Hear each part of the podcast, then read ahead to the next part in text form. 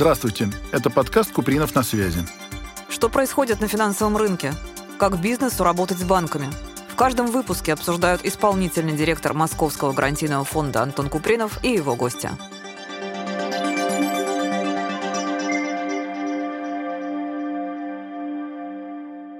Добрый день. С вами исполнительный директор Московского гарантийного фонда Антон Купринов и мой гость, предприниматель, основатель клуба инвестиционного нетворкинга Сергей Ореханов. Добрый день. Сергей, банки, когда предлагают кредитование, они очень много условий выдвигают. И основное условие — это обеспечение, а его не всегда можно найти. Собственно, наш фонд для этого и был создан, чтобы мы обеспечивали банкам их кредиты и делали принятие решения о кредитовании проще. Хотя мы понимаем, что это немножко усложняет процесс принятия решения и выдачи кредита. Всячески стараемся упрощать это для банков и партнеров, и клиентов. Вот сейчас с Сбербанком запустили так называемый называемую потоковую программу предоставления поручительств. Надеемся, что это выстрелит. Но, тем не менее, конечно, кредитование более сложное организационно для заемщиков. И наверняка есть другие, более простые формы, о чем мы, собственно, с вами сейчас и поговорим. Надо сказать, что то, о чем вы сказали сейчас, это действительно одно из самых вот эффективных мер государства. И это, конечно, надо э, всем иметь в виду, потому что залог — это одно из требований, которого, как правило, не хватает, а тут вам до 50%, пожалуйста, вы идете в банк, вы уже знаете, что за вас гарантируют. То есть вот это очень сильная штука. Она понятная мера и для очень широкого круга компаний. Давайте попробуем сравнить банковские кредиты и формы финансирования, существующие на рынке частного капитала. Банковское кредитование, оно ведь отличается чем? Что, во-первых, там очень четкие, очень жесткие, ну и, в принципе, понятные э, формы инструкции, скажем, там, ограничения и так далее. Да? Поэтому, э, если сравнивать с кредитованием, которое есть альтернативное банковскому, в первую очередь это, естественно, инвестиционные платформы, которые сильно развиваются, они самые разные, то здесь э, можно несколько моментов. Первое — это понятно, что в банке будут давать деньги не такие дорогие, как частные, как платформы. Это как бы объективно. Вот. И дальше просто за счет конкуренции развития рынка это как-то может сравниваться. Вот. Но, с другой стороны, они, платформы, более гибкие к заемщикам. Ну, например, смотрите, вот есть одна из платформ, которая практически оказывает кредитование так же, как и банки. Практически. Ну, то есть примерно такая же проверка, примерно такие же требования. Вот. Но они не скованы инструкциями ЦБ, и поэтому могут, ну, например,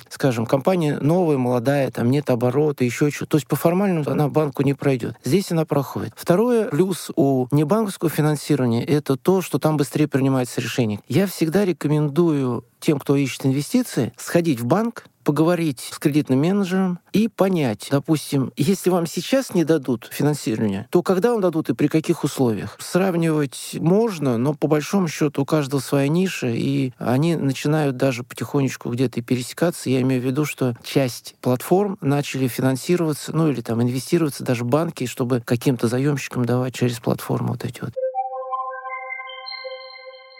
Ну, самое ценное, мне кажется, вот ваше замечание, что можно убедить. Действительно, в случае с банком переубедить банк или найти доп. аргумента несколько сложнее, чем частному инвестору. Вы знаете, вам лучше на примере всегда, на примерах легче говорить. Вот, допустим, была встреча с одной компанией, которая, ну, по всем критериям в банке могла брать кредиты просто без проблем. И тем не менее, эта компания постоянно брала кредиты не банковские. И я тогда тоже спросил, слушай, ну а что ты не берешь? Ну, у тебя все хорошо. И мне ответил вот что основатель. Он говорит, слушай, а зачем мне? Во-первых, во-первых, мне деньги нужны на достаточно короткий срок. Ну, есть компании, где там закупил, продал или что-то, да? То есть, допустим, на три месяца. Мне они точно нужны. И за эти три месяца плачу я 12% или, допустим, 18%, мне все равно. Мне главное вовремя, нужную сумму и 100%. Я иду в банк. Дадут, не дадут. Я начинаю за месяц ходить и так далее. Тут меня на платформе знают, у меня хорошая кредитная история, меня инвесторы ждут, я выхожу, ставлю заявку, что мне надо такую-то сумму, и я ее получаю. Вот вам тоже аргумент, кажется, дешевле дешевле деньги в банке. Но вот в данном случае компания, они абсолютно не конкурентны, понимаете? Вот такие вещи тоже не бывают.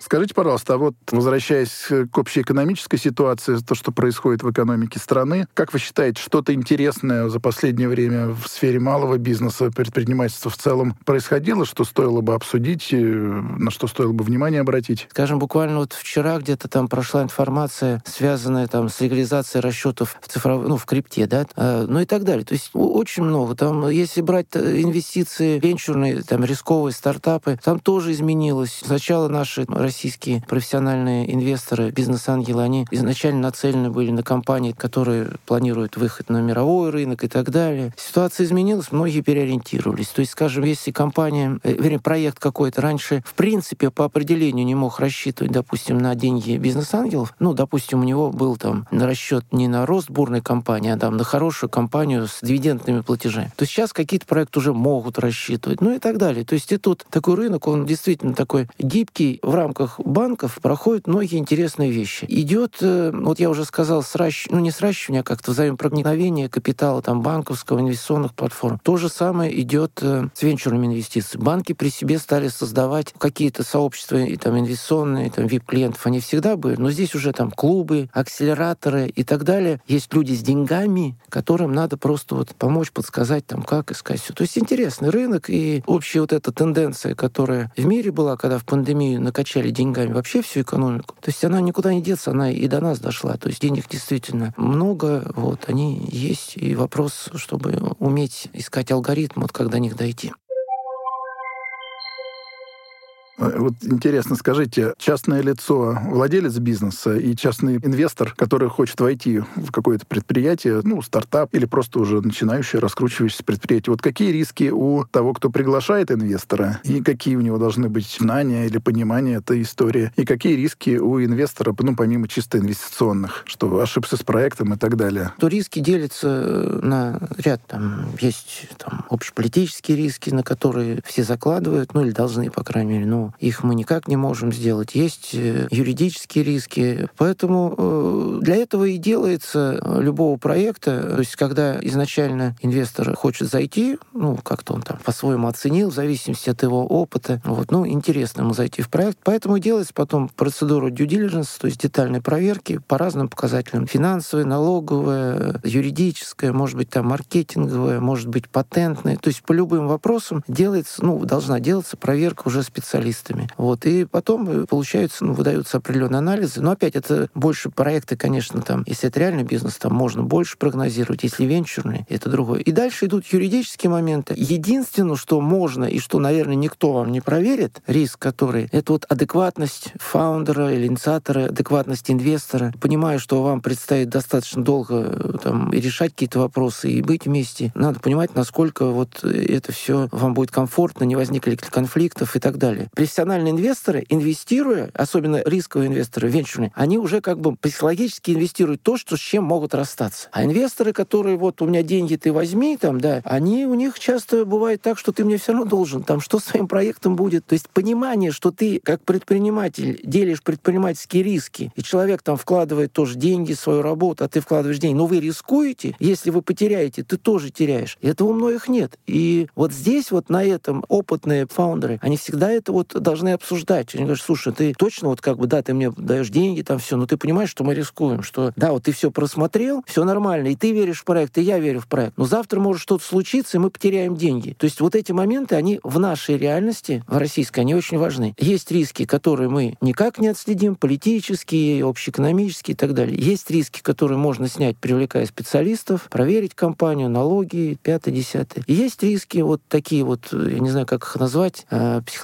психологические, там и так далее, которые надо просто понимать и не всякие деньги брать. Но если опять идти с точки зрения тех, кто привлекает деньги, тут надо тоже понимать, что инвестора надо также проверять, как проверяют вас, естественно. Ну, то есть это практически там э, зеркально. То есть и тем более, если это не фонд или там не человек, который публичный, знают и все. На этом, собственно говоря, и построены многие, скажем, мелкие мошенничества, когда люди кидаются на первого попавшего инвестора, и им придет письмо, причем там текст даже почти всегда одинаковый, что я инвестор, инвестор, меня заинтересовал ваш проект, я хочу инвестировать в вас, но я хочу понимать, какие у меня риски, и поэтому прошу, и дальше кто что просит. Сделать оценку, э, сделать бизнес-план, и дальше вам дают три компании, две из них этим не занимаются, например, напишут там ТПП или там еще, и одну компанию ставят нормальную, которая спокойно сделает эту услугу. Вы идете в эту компанию, заказываете эту услугу, там хорошо с вас возьмут там, 100, 200, 300 тысяч, получаете там, не знаю, отчет об оценке, возвращаетесь к этому инвестору, инвестор говорит, знаете, ну вот за это время эта ситуация изменилась, и все. Вот. Поэтому надо инвесторов обязательно проверять, тем более сейчас интернет, все это легко. Ну да, проще.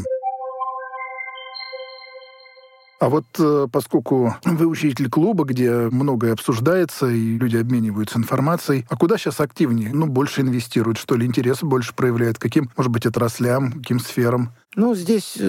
Особенно сейчас. Да, здесь понятно на сегодня. То есть, если бизнес-проекты — это те проекты, которые масштабируются, растут. То есть, не начальные там идеи, а проекты, где можно вложить немножечко инвестиций и увеличить. Ну, как правило, как пример какой. Например, есть какая-то компания, скажем, что-то она там шьет, да, или там косметику какую-то выпускает. И у нее сейчас освобождается рынок. Вот. И у них отлаженная структура, понятно, где производить продукцию, все. И им надо просто взять деньги, чтобы выйти там, не знаю, в сеть какую-то еще. Ну, то есть, вот растущий такой масштабируемый бизнес. Это первое. Если стартапы брать, то, ну, это все-таки больше проекты, которые тоже уже подтвердили, ну, это всегда было, подтвердили свою гипотезу. Тут стартапы тут как бы отдельно, ладно. Вот. Ну и э, какие-то вещи с недвижимостью, они, по сути, как были и остались. Единственное, что там сейчас возникает много вариантов, когда можно с меньшими суммами зайти э, в инвестиции, то есть различные там платформы через акционирование. Ну и в целом э, недвижимость вот и зарубежная сейчас очень резко подскочила.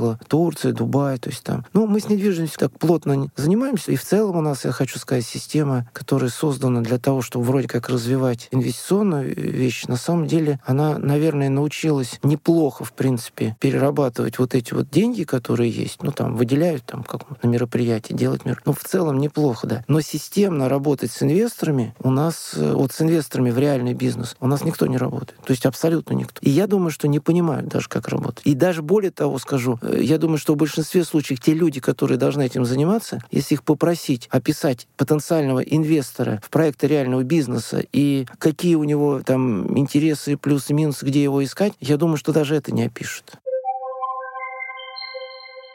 Ну да, вот действительно системная работа с э, частными инвесторами нет. А вообще так по-простому, а что это за фрукт такой частный инвестор? Он что хочет, ну, помимо денег нет, нет, и доходности? Это, это любой... Э, ну, смотрите. Что он ожидает? Тут, э, если инвестор, который вот больше ничем не занимается, ну, чистый инвестор, то тут понятно. Это качели. С одной стороны риск, с другой стороны ну, возможность заработать. И дальше он выбирает, там, оценивает риски. -то. Но это небольшая группа инвесторов, которые больше не занимаются ничем. Основная группа — это бизнесмены. Это это бизнес. У него сегодня строительный бизнес, он денег накопил, или у нас там законодательство сменилось, какой-нибудь там сроу считали, что-то ввели. Он хочет куда-то еще. А здесь любой инвестор, любой бизнесмен-инвестор. Вот я общаюсь там, он вышел на определенную сферу там. Причем, понимаете, там в чем еще интерес? То есть там люди, поскольку они в теме, вот какой-то своей профессиональной, они понимают там, куда как инвестировать. Я знаю массу примеров, когда люди, допустим, там вкладывались и делали, ну, не знаю, там, по какой-то технологии, скажем, там,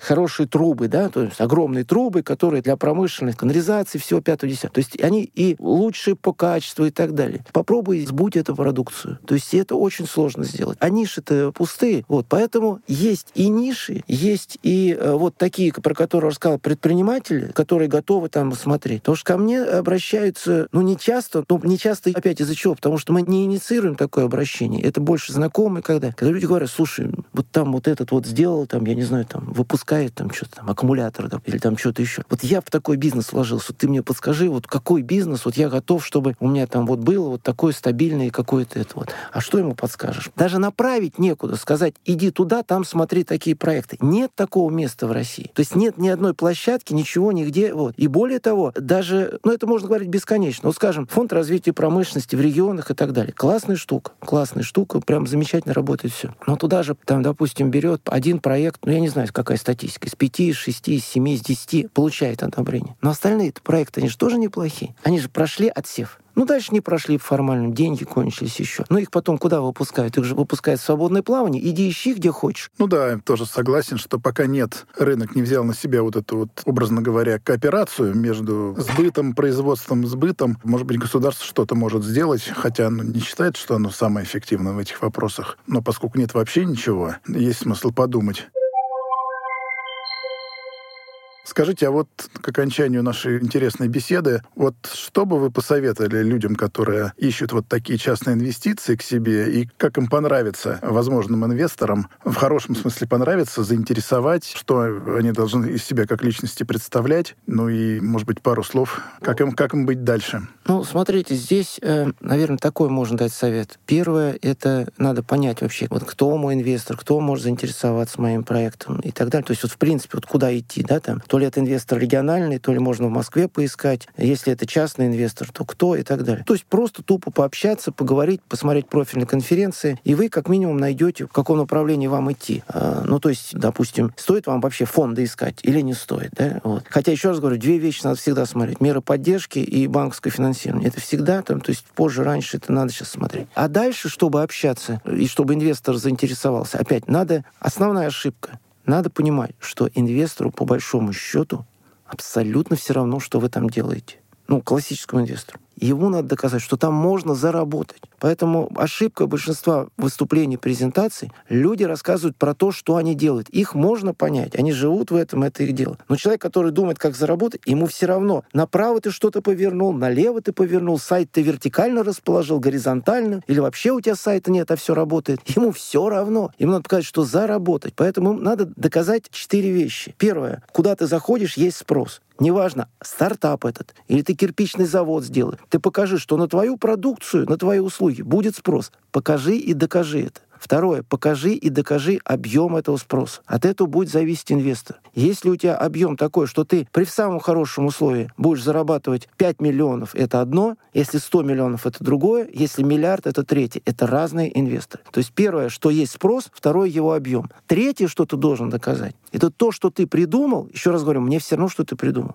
Ну что, это, что ты придумал, решает проблему. Если ты строишь кирпичный завод, и в этом месте проблема э, у строителей с кирпичом, и либо ты по логистике перебьешь другие заводы, хорошо, тогда докажи, что твой кирпич будут покупать, а не в принципе. То есть, что твою продукцию. Итак, первое, есть проблема, есть рынок. Второе, объем. Третье, то, что ты делаешь, это решает. И четвертое, что во многом случае самое важное бывает, это все, что ты предлагаешь, все то, что хочешь, ты со своей командой это сделаешь. Ну и дальше на основе этого формулируется адекватное приложение инвестору. То есть то предложение, какое твой инвестор в данном случае ждет. Вот и все. Дальше уже уже там чисто такие нюансы. Все равно работа не маленькая. Это долго, Придется, сущая рукава, долго, работать. Конечно. И, конечно, в этом нам всем нужна будет и удача, и терпение.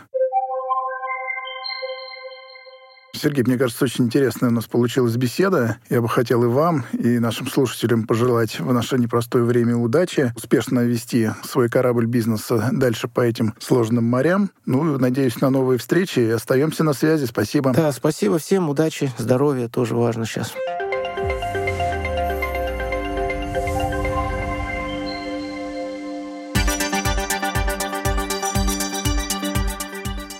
Где предпринимателю найти деньги на свой проект? Что происходит на рынке кредитования? Как компаниям малого бизнеса достичь финансового успеха? Реальные кейсы и профессиональные эксперты в моем подкасте «Купринов на связи». Подключайтесь, подписывайтесь и будем на связи.